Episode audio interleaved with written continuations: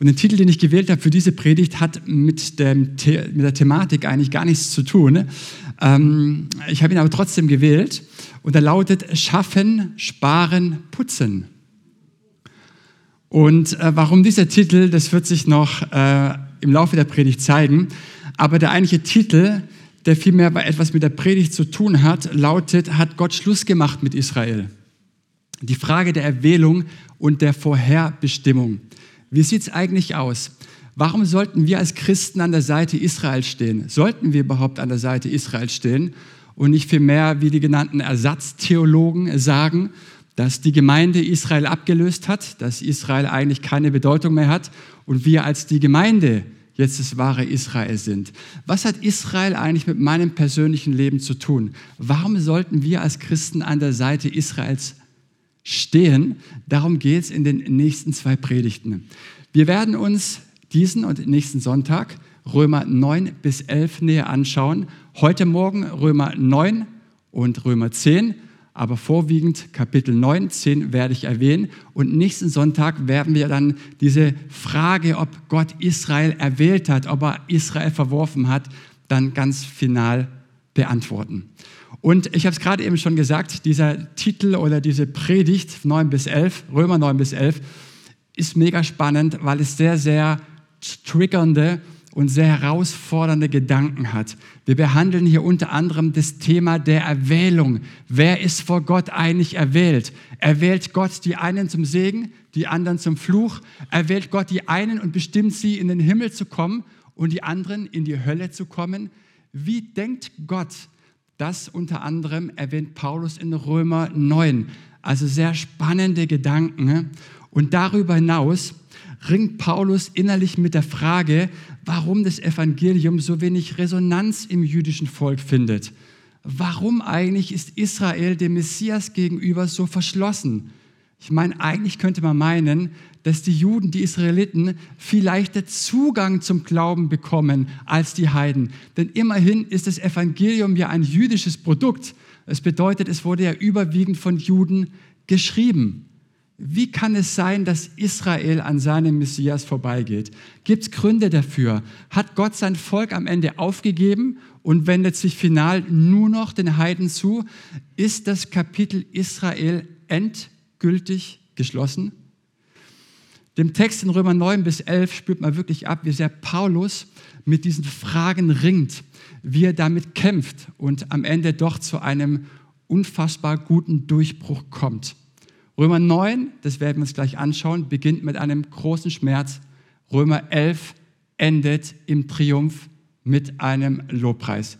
Ganz in der paulinischen Tradition und auch in unserem Leben.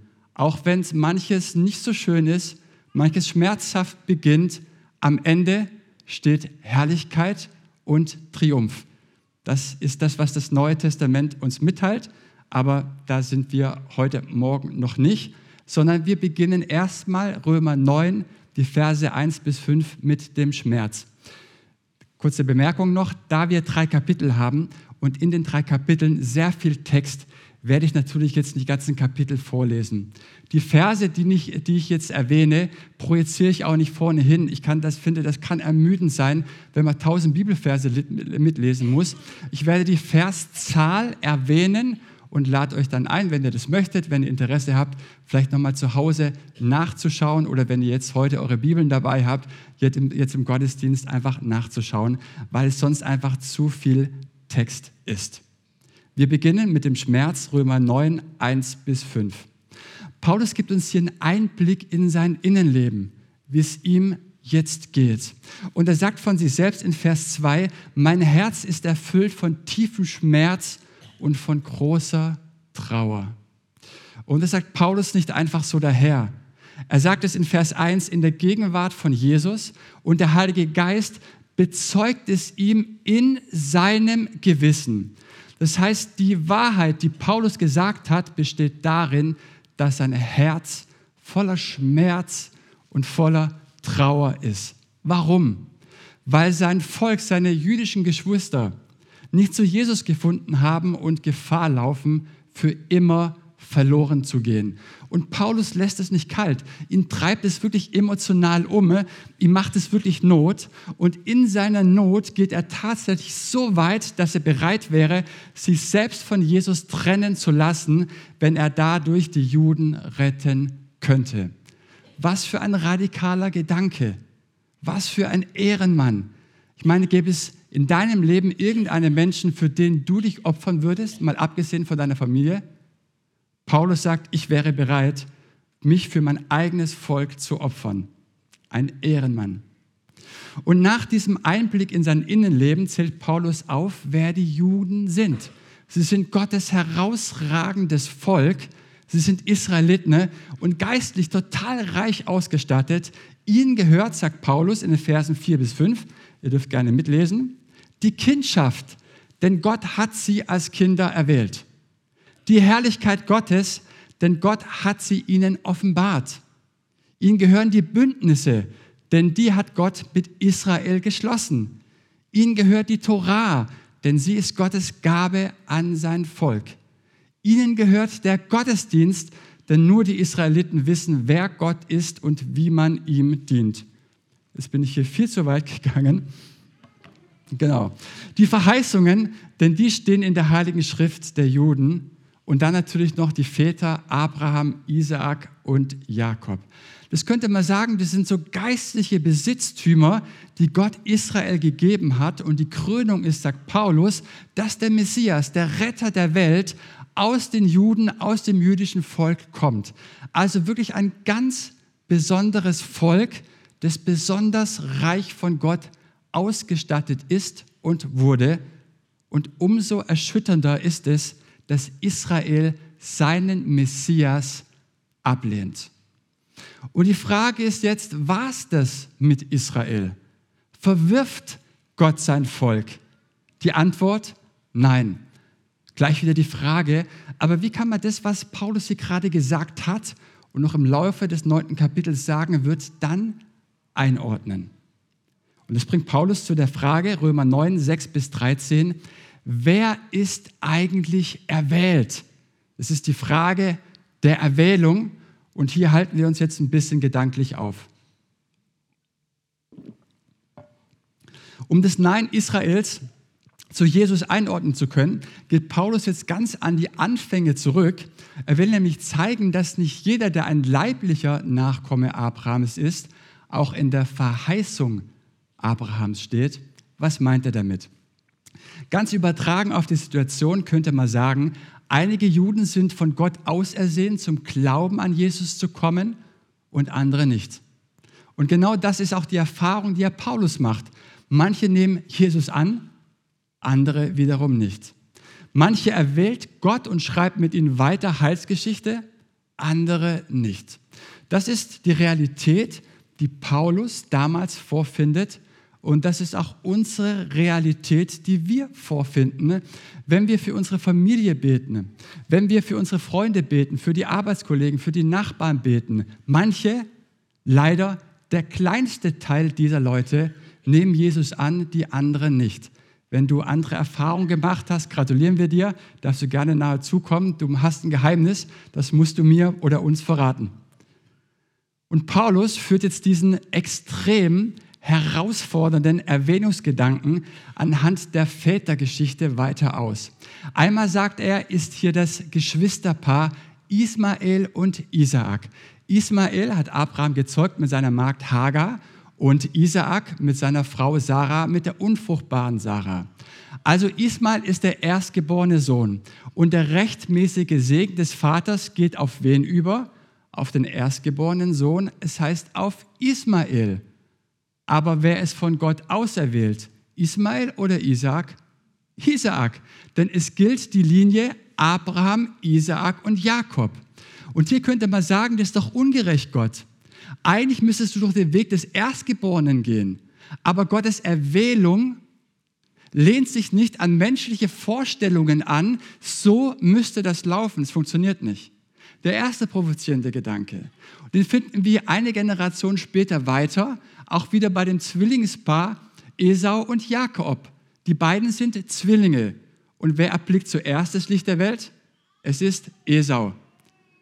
Und er ist der Erstgeborene. Und das Interessante ist, dass vor der Geburt Gott die ganz klare Ansage macht, der Ältere wird dem Jüngeren dienen. Das ist crazy. Also Esau wird dem Jüngeren dienen, obwohl es eigentlich anders sein müsste. Der Segen des Vaters müsste eigentlich auf Esau übergehen. Natürlich wissen wir, dass Isaak sich den Segen des Vaters erschleicht durch eine List. Aber er ist im Prinzip der Zweitgeborene und nicht der Erstgeborene. Und was hier auch so krass ist, was gesagt wird in der Schrift über Jakob und Esau, Jakob habe ich meine Liebe zugewandt, aber Esau habe ich von mir gestoßen. Eine andere Übersetzung sagt, Jakob habe ich geliebt, aber Esau habe ich gehasst. Ist es nicht krass, so erwählt zu werden von Gott? Du bist gehasst und du bist geliebt? Es scheint ungerecht zu sein. Aber es scheint, so sagt Paulus in Römer 9, dass das Gottes Erwählungsstrategie ist. Und die lehnt sich nicht nach menschlichen Maßstäben an. Sie lehnt sich nicht an meinem Gerechtigkeitsverständnis an, was ich für gerecht empfinde oder was ich nicht für gerecht empfinde. Das ist ein Gedanke, den kannst du im Prinzip gleich rausstreichen. Ich meine, wir wissen das, dass Esau und Ismael wirklich reich gesegnet werden von Gott. Das liest man, wenn man einfach weiterliest. Sie werden reichlich ausgestattet, sie sind gesegnet, aber sie sind nicht erwählt. Ungerecht. Das bringt Paulus zu der Frage in Römer 9, 14 bis 33. Ist Gott eigentlich ungerecht? Wenn er so erwählt, wenn er so ungerecht erscheint, dass er hier diesen erstgeborenen Segen auslässt und dafür einfach andere Leute scheinbar willkürlich erwählt, ist Gott ungerecht? Handelt Gott willkürlich? Die Antwort ist nein, tut er nicht. Denn für die Juden ist klar, dass Gott ein gerechter Gott ist. Und genau das muss Paulus jetzt im Verlaufe des neunten Kapitels versuchen zu beweisen. Schaut mal, nach menschlichem Denken geht es doch gerecht zu, wenn jeder bekommt, was er verdient, oder? Der Sechserkandidat bekommt die Sechs, der Viererkandidat bekommt die Vier und der Einzelkandidat bekommt die Eins. Und genau bei diesem menschlichen Gerechtigkeitsverständnis hakt jetzt Paulus ein und möchte zeigen, dass bei Gott die Dinge ganz anders liegen. Wie? Nämlich, dass kein Mensch vor Gott Verdienste vorweisen kann. Es ist ohnehin alles Gnade und unverdient und es hängt von Gott ganz alleine ab, wem er seine Gnade erweisen will. Und das argumentiert er auch in Römer 9, Vers 15. Es heißt, ich erweise meine Gnade, wem ich will. Und über wen ich mich erbarmen will, über den werde ich mich erbarmen. Verdient hat es ohnehin keiner, also kann Gott frei wählen. Okay? Beruhigt uns das seelsorgerlich? Nein. Beruhigt uns das, wenn wir jahrelang für unsere Schwester, für unseren Bruder, für unsere Eltern beten dass mir hier gesagt wird, naja, du bist halt erwählt oder du bist nicht erwählt, du kannst beten, so viel du willst, der eine kommt in den Himmel, der andere nicht. Es beruhigt uns nicht an dieser Stelle. Aber Paulus spitzt diesen Gedanken noch weiter zu. Er provoziert nochmal diesen menschlichen Reflex, Gott für gerecht und ungerecht zu halten. Wir neigen sehr gerne dazu, wenn wir auf das, auf das äh, Leid in der Welt blicken, wie kann Gott gerecht sein und wie kann Gott so ungerecht sein? Nämlich, die Kehrseite ist, und das ist der provozierende Gedanke, wo es Erwählte gibt, da gibt es ja auch Nicht-Erwählte. Macht es Sinn? Ja, und das ist sehr provozierend. Und jetzt kommen wir mal zur schwäbischen Kehrwoche. Jetzt möchte ich an dieser Stelle der Erwählung, möchte ich eine kurze Exkursion unternehmen in den schwäbischen Pietismus. Ihr kennt alle den Kirchenvater Augustinus. Und er entwickelte aufgrund von Römer 9 bis 11 den Gedanken der sogenannten Prädestination, zu Deutsch der Vorherbestimmung. Und er spitzt diesen Prädestinationsgedanken noch weiter zu. Er formuliert nämlich die doppelte Prädestination mit seiner doppelten Prädestinationslehre. Und diese besagt, der eine ist bestimmt, in den Himmel zu kommen und der andere, der muss nicht irgendwie für sein Seelenheil schaffen, sondern der ist dazu bestimmt, in die Hölle zu kommen. Und du kannst hier zu Lebzeiten machen, was du willst. Ich sagte, wenn du für die Hölle bestimmt bist, dann kannst du auf dem Handstand das ganze Neue Testament auswendig aufsagen. Es wird dir alles nichts bringen. Du kannst spenden, so viel du willst. Du bist bestimmt für die Hölle. Sehr herausfordernder Gedanke, oder? Diese doppelte Prädestinationslehre von Augustinus, die hat damals der Schweizer Reformator Johannes Calvin mit aufgenommen in seine Lehre. Und wenn ihr das vielleicht wisst, hier, die wir von der Schwäbischen Alb kommen, dass Johannes Calvin, der Reformator, starken Einfluss mit seiner Lehre auf den schwäbischen Pietismus hatte. Und somit hat auch dieser Gedanke der doppelten Prädestination, der Vorherbestimmung auch im schwäbischen Pietismus Einzug gefunden. Ihr gestattet mir. Und ähm, so ist dieser Gedanke, dieser Grundgedanke, die einen wäre für den Himmel bestimmt, die andere für die Hölle, auch im schwäbischen Pietismus ganz stark im Wesen verankert. Kurze Frage an euch, hat schon gestern jemand die Kehrwoche gemacht? Kehrwoche? Alle erledigt, Schnee wahrscheinlich geschippt? Wir alle, oder? So, und ihr kennt ja die drei schwäbischen Grundtugenden. Welche sind es? Der, der eigentliche Titel? Schaffen, sparen, putzen. Hört sich komisch an, wenn man es nicht schwäbisch sagt. Schaffen, sparen, putzen. Schaffen, sparen, putzen. Das sind drei schwäbische Grundtugenden. Habt ihr gewusst, dass die Kehrwoche im württembergischen Kirchenkonvent beschlossen wurde? Das ist nichts Weltliches, sondern was zutiefst Geistliches, die Kehrwoche zu machen. Leute, macht eure Kehrwoche, sonst könnte es eng werden.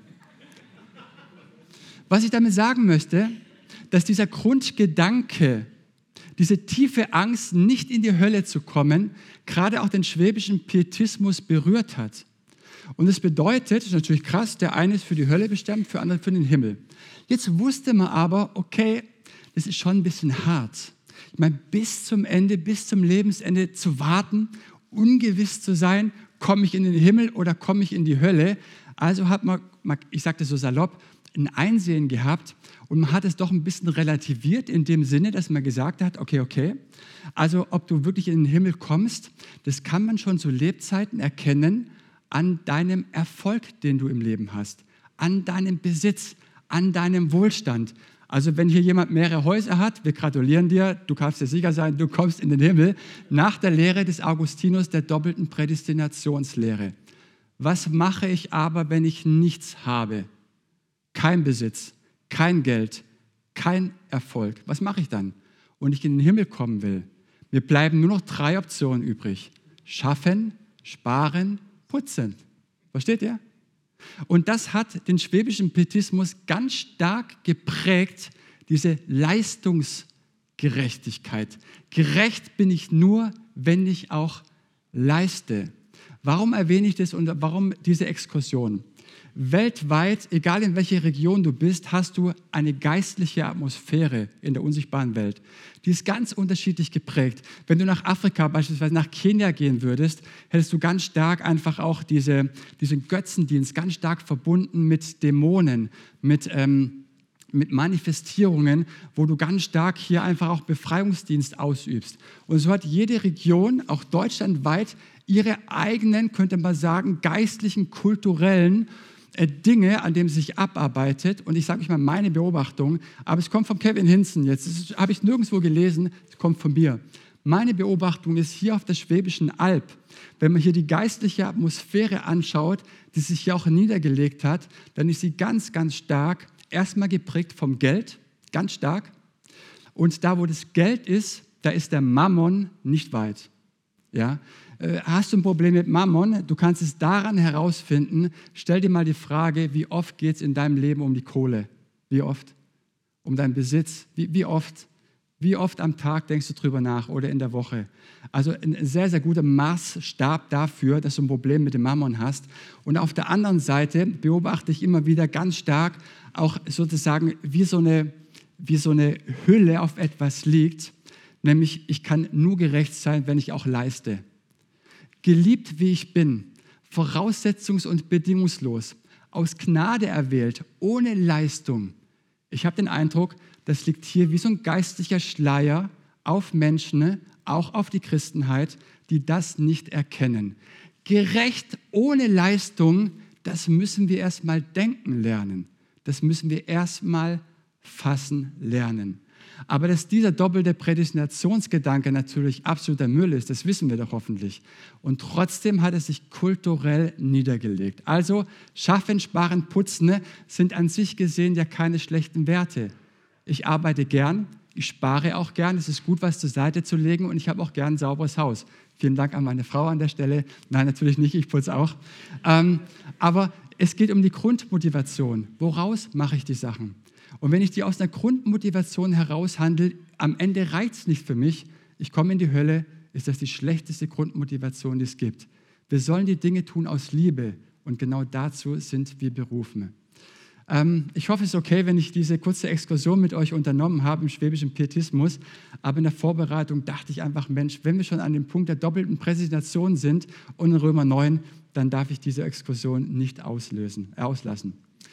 Nochmal zurück zum Anfangsgedanken. Die Kehrseite ist, wo es Erwählte gibt, da gibt es auch Nicht-Erwählte. Und diese Kehrseite, sagt Paulus weit in Römer 9, kann man am besten jetzt an Pharao von Ägypten illustrieren. Denn Pharao hat Gott offensichtlich nicht erwählt. Aber nicht nur das. Nicht nur, dass Gott Pharao nicht erwählt hat, er hat anscheinend auch sein Herz verhärtet, sodass dieser nicht umkehren kann. Und das ist doch schon krass. Soll das Erwählung sein? Ich bin also von Gott auserwählt, dazu verstockt zu sein und nicht zum Glauben zu kommen, nicht zu Gott zu finden? Hier könnte man sagen, das ist doch eine Ungerechtigkeit. Wie können wir sowas im Neuen Testament lesen? Wir empfinden es ungerecht. Warum? Weil es nicht in unser Gottesbild passt. Wir neigen ja dazu, unser Gottesbild so zurechtzuschneiden, dass es hier reinpasst, unser Mindsetting. Und alles, was drüber raussteht, da kriegen wir die Krise, dann kann irgendwas mit Gott nicht stimmen. Aber in diese Ungerechtigkeit hinein, in dieses Empfinden hinein, Vers 20, da sagt Paulus, wer bist du Mensch, dass du glaubst, Gott in Rechenschaft ziehen zu können, dass du Gott vorschreiben könntest, was gerecht und was ungerecht ist. Und er sagt weiter, übernimmt dieses, übernimmt dieses berühmte Bild, seit wann bestimmt der Ton, was der Töpfer aus ihm macht und mit ihm macht? Kann der Töpfer nicht bestimmen, ob er Gefäße zum ehrenhaften oder zum unehrenhaften Gebrauch macht? Mit anderen Worten, was geht es dich an, was Gott tut und was er nicht tut? Seit wann sagt der Ton zum Töpfer, ah, bitte hier noch ein bisschen runter oder ovaler? Seit wann bestimmt der Ton, was der Töpfer aus ihm macht? Das ist die Argumentation des Paulus. Nicht unbedingt ermutigend, aber er beschreibt hier die Souveränität des Handeln Gottes. Und uns als Menschen geht es nichts an, was Gott tut. Das ist das, was Paulus hier sagt. Ich weiß nicht, was für dich Anbetung ist. Wir finden ja am Ende des elften Kapitels, und das möchte ich vorziehen, ein Beispiel für die Reinheit der Anbetung. Die Reinheit der Anbetung. Ich lese euch mal diesen Hymnus vor. Ich darf euch einladen, mitzulesen. Hier sagt Paulus so Tiefe des Reichtums, der Weisheit und der Erkenntnis Gottes. Wie unergründlich sind seine Entscheidungen, wie unerforschlich seine Wege. Denn wer hat die Gedanken des Herrn erkannt? Oder wer ist sein Ratgeber gewesen? Oder wer hat ihm etwas gegeben, sodass Gott ihm etwas zurückgeben müsste? Eine andere Übersetzung sagt, wer schuldet Gott etwas, sodass Gott ihm etwas schuldig ist? Antwort, niemand. Hier in diesen Versen steckt für mich die Reinheit der Anbetung. Aber kurz zu Vers 35. Gott ist uns nichts, aber auch gar nichts schuldig. Warum erwähne ich das? In meinen 18 Jahren Christsein, und ich bin schon in einigen Gemeinden herumgekommen, habe ich immer wieder Christen erlebt, die gedacht haben, dass Gott ihnen etwas schuldig ist. Das hätten sie niemals so gesagt oder würden das niemals so artikulieren, aber sie denken es. Was meine ich damit? Naja, irgendwas passiert, irgendein Schicksalsschlag, irgendeine herausfordernde Situation, die mich enorm herausfordert. Und der Gedankengang ist dann folgender, Gott, ich habe doch so viel für dich getan, ich habe doch so viel gespendet, so viel gegeben und jetzt muss mir das passieren. Was passiert? Wir rechnen mit Gott auf. Also wenn uns Gott etwas schuldig wäre, ich habe doch so viel gegeben, also schuldest du mir Gott doch deinen Segen. Du schuldest mir deine Bewahrung. Du schuldest mir, dass sich meine Kinder gesund und gut entwickeln. Aber nochmal, Gott ist uns nichts schuldig und ich sage euch auch warum. Weil alles, was wir von ihm bekommen haben, alles, was du hast, alles, was du leisten kannst, ein Geschenk Gottes ist. Es ist nichts anderes als geschenkte Ehre und Würde. Und wenn mir jemand alles geschenkt hat, dann ist er mir nichts, aber auch gar nichts schuldig. Vielleicht denkst du das nächste Mal dran, wenn du mit Gott aufrechnest, was du ihm gegenüber alles tust und von ihm daraufhin auch erwartest. Gott ist uns nicht schuldig. Und ich weiß nicht, ob du auch ein Loblied Gottes, eben diese Reinheit der Anbetung über deine Lippen bringst, ein Loblied über die Unergründlichkeit seiner Entscheidungen, über die Unerforschlichkeit seiner Wege, über alles, was du nicht verstehst und über all deine Fragen. Kannst du Gott anbeten um seiner selbst willen, weil er er ist, oder kannst du ihn immer nur so weit anbeten, wie es deine Not und deine Anfechtung und deine Probleme gerade zulassen? Die Reinheit der Anbetung bedeutet, ich kann Gott preisen und ehren, auch über alle unerforschlichen Dinge, die ich nicht verstehe, über all meine Leiden, über all meine Probleme, weil ich verstehe, er ist Gott und er allein ist es würdig, dass ich ihn anbete. Nochmal kurz zurück zur Erwählung und zur Bestimmung. Und ich löse es jetzt noch ein bisschen auf und wir biegen gleich auf die Endgerade oder Zielgerade der Predigt ein. Es ist nicht alles Willkür Gottes, obwohl Paulus ja eigentlich sagt, wenn es so wäre, es würde uns als Menschen nichts angehen. Es würde uns nichts angehen. Nochmal zurück zum Beispiel Pharao. Es ist wichtig zu verstehen, dass Pharao nicht von Geburt an zum Verderben bestimmt war. Diese Bestimmung ereilt ihm im Verlauf seines Machtkampfes mit Gott und hat seine Vorgeschichte. An der Geschichte strickt Pharao selber mit. Seine Bestimmung ist nicht Schicksal, sondern seine Bestimmung ist Konsequenz. Und es macht doch mal hier 9,17 deutlich.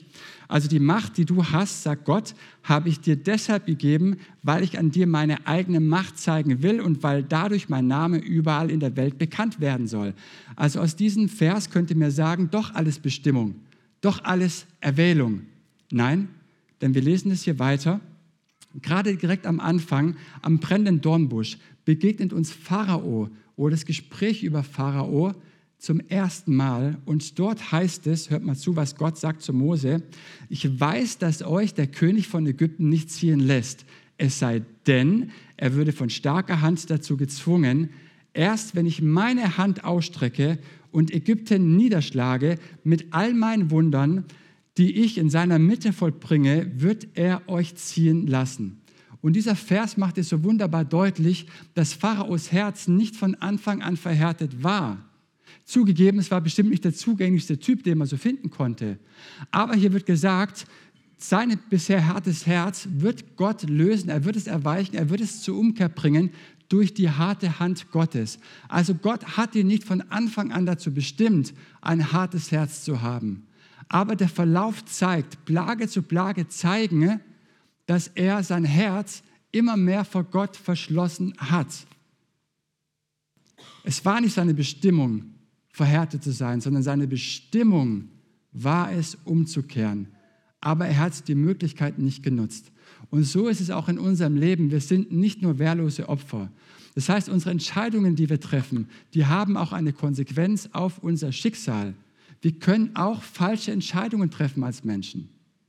Und man kennt es ja aus dem Leben von Menschen, denen nur Mist begegnet. Und man denkt sich, man, was muss dem noch alles passieren, damit der endlich mal umdenkt? Wie viel Mist muss es vom Himmel regnen, damit er umdenkt? Aber sie denken nicht um und sie kehren nicht um. Weißt du, wenn es Mist vom Himmel regnet, dann hast du als Mensch genau zwei Optionen. Möglichkeit Nummer eins, du beugst deine Knie und du kehrst um und bittest Gott um Vergebung. Möglichkeit Nummer zwei, du hältst an deinem harten, Herz fest und an deiner innerlichen Verstocktheit. Aber egal wie du dich entscheidest, du musst bedenken, deine Entscheidungen haben Konsequenzen in die eine oder in die andere Richtung. Pharao hatte die Möglichkeit, aber er hat sie nicht genutzt.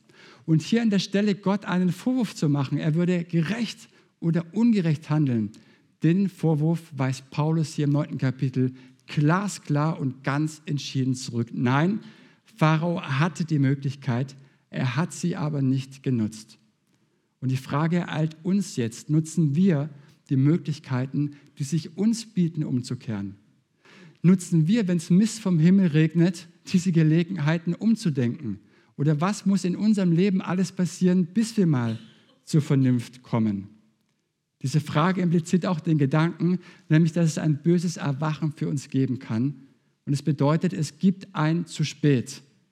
Und ja, es gibt Menschen, die werden an ihrer Verstocktheit zugrunde gehen.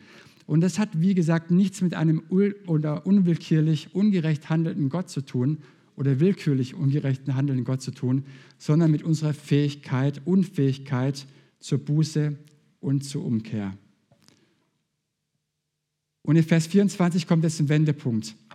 Paulus sagt, andererseits will Gott aber auch, dass man erkennt, in welchem reichen Maß er seine Herrlichkeit den Gefäßen seines Erbarmens schenkt, uns, für die er diese Herrlichkeit vorbereitet hat.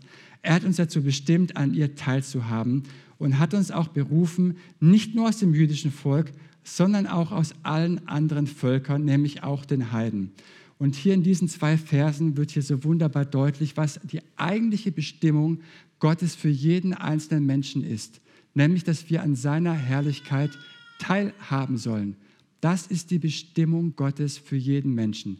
Er hat nicht die einen erwählt zur Verdammnis und die anderen in den Himmel zu kommen, sondern er hat alle dazu bestimmt und erwählt, an seiner Herrlichkeit teilhaben zu lassen. Ist es nicht wunderbar? Und jetzt zum Schluss nochmal zu dieser einen Frage, ob Gott gerecht ist oder ungerecht. Wir rechten ja manchmal so gerne mit ihm. Ist Gott gerecht, ist er ungerecht? Lasst uns an der Stelle einfach mal diese Frage umdrehen und aus Gottes Perspektive diese Frage stellen. Wer ist vor Gott eigentlich gerecht? Wer ist vor Gott ungerecht?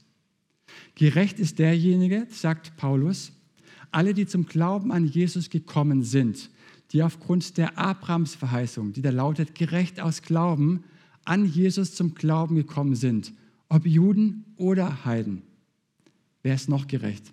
Paulus sagt es in Römer 10, Vers 9, wenn du also mit deinem Mund bekennst, dass Jesus der Herr ist und mit deinem Herzen glaubst, dass Gott ihn von den Toten auferweckt hat, wirst du gerettet werden.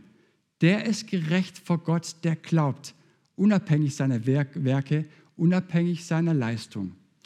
Andersherum gefragt, wer ist vor Gott ungerecht? Ungerecht ist jeder, der aufgrund seiner eigenen Leistung, aufgrund seiner eigenen Frömmigkeit vor Gott versucht zu punkten. Es gibt ein ganz berühmtes Gleichnis, und das möchte ich hier am Ende nochmal erwähnen. Das Gleichnis aus dem Lukas-Evangelium vom Zöllner und vom Pharisäer. Und dieses Gleichnis fasst nochmal die ganze Situation mit der Problematik Israels zusammen, warum Israel vorerst gescheitert ist und warum wir vor Gott scheitern. Das Gleichnis erzählt von einem Pharisäer und vom Zöllner im Tempel. Der Pharisäer steht im Tempel, steht in der Mitte da und sagt, Gott, danke, dass ich nicht so bin wie dieser Verbrecher da hinten, dieser Zöllner, dieser Sünder. Und dann zählt er vor Gott alles auf, was er alles tut. Er gibt von allem, was er einnimmt, den Zehnten. Er fastet zweimal die Woche. Und damit wird gesagt, dass er mehr tut, als das Gesetz von ihm vorschreibt. Das heißt, wir haben hier einen klassischen Einzelkandidaten. Perfekter Lebensstil, perfekter Lebenswandel, perfekte Lebensfrömmigkeit. Besser geht's nicht. Der Typ ist ein Einzelkandidat. Im Gegensatz dazu lesen wir von einem Zöllner. Er steht ganz am hinten am Gottesdienstraum im Tempel und er wagt es sich nicht einmal, die Augen auf zum Himmel zu erheben, weil er so sehr zerfressen ist von der Schuld und vom Scham. Und die Bibel sagt uns an der Stelle, er weiß vor Gott nichts anderes vorzubringen als sein ganzes Versagen und all seine Schuld. Aber weißt du, das ist Gott lieber, ich komme mit meinem ganzen Elend wie der Zöllner, aber ich komme, anstatt ich wegbleibe, mir einbilde, ich lasse mir nicht zu Schulden kommen, aber ich von Gott wegbleibe. Gott beschenkt uns mit seiner ganzen Liebe und Gnade, aber mit was Gott überhaupt nichts anfangen kann, ist, wenn wir uns von unserer eigenen Gerechtigkeit, von unserer eigenen Leistungsgerechtigkeit her verstehen und definieren. Gott will nicht unsere Leistung sondern Gott will Beziehung. Gott möchte uns genauso, wie wir sind. Und hört mal das Urteil Gottes über diesen Zöllner. Dieser ging gerechtfertigt nach Hause hinab, der Pharisäer nicht. Denn wer sich selbst erhöht, wird erniedrigt, wer sich aber selbst erniedrigt, wird erhöht werden.